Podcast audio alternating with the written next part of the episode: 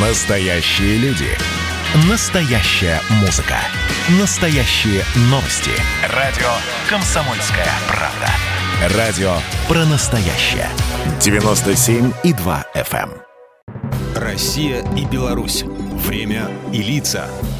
Здрасте, здесь Бунин, и сегодня я про одно белорусское блюдо, которое частенько называют настоящей визитной карточкой Беларуси. Про верошчаку.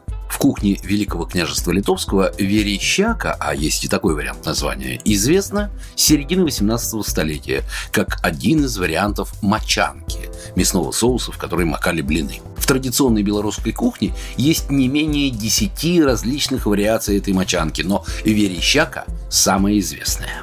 Во времена упадка Речи Посполитой при дворе Августа III, саксонцев по происхождению, служил кухмистр Верещака. Он и придумал особый способ приготовления колбасы. Резать ее на мелкие кусочки, смешивать с салом и заливать подливой. Ели Верещаку ложкой. Отсюда и поговорка «За короля Саса, лыжкой килбаса».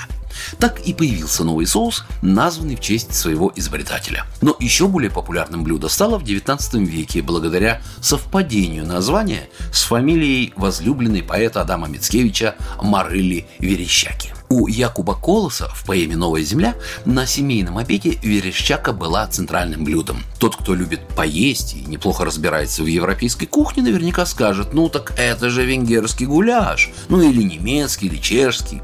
Может быть, потому что чисто формально верошчака – горячий соус на мясном или мясо-грибном бульоне. И на ее первые рецепты в белорусской кухне огромное влияние оказала как раз любовь к всевозможным соусам у западных товарищей. Так, в период расцвета Великого княжества Литовского в меню среднего по достатку помещика могло насчитываться до 30 кушаний из свинины и колбасы в остром и густом соусе.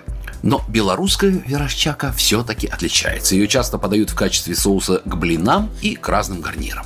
Сложный соус может готовиться на сметане, твороге, яйцах. Он бывает холодный и горячий, густой до мазутной вязкости или пожиже. У того же Якуба Колоса верощаку готовили в печи, но этот прекрасный соус легко сделать и дома в обычной духовке. Самый простой и классический вариант – нарезать полкило свинины, лучше брать с ребрышками, посолить, поперчить и хорошенько обжарить с двух сторон. Потом мелко режьте лук и обжаривайте его на жире, который выделялся в процессе приготовления мяса, и чуток сверху присыпьте мукой. Затем мясо с луком переложите в чугунок или сотейник, залейте стаканом хлебного кваса и тушите полученную смесь примерно 10 минут на маленьком огне. Мясо по приготовлению должно верещать. Это тоже один из вариантов объяснения названия. Готовое блюдо можно подать с картофельным пюре, драниками, блинами. У Якуба Колоса, напомню, его ели с блинами и оладьями, но это, как говорится, дело вкуса. Программа произведена по заказу телерадиовещательной организации Союзного государства. Россия и Беларусь. Время и лица.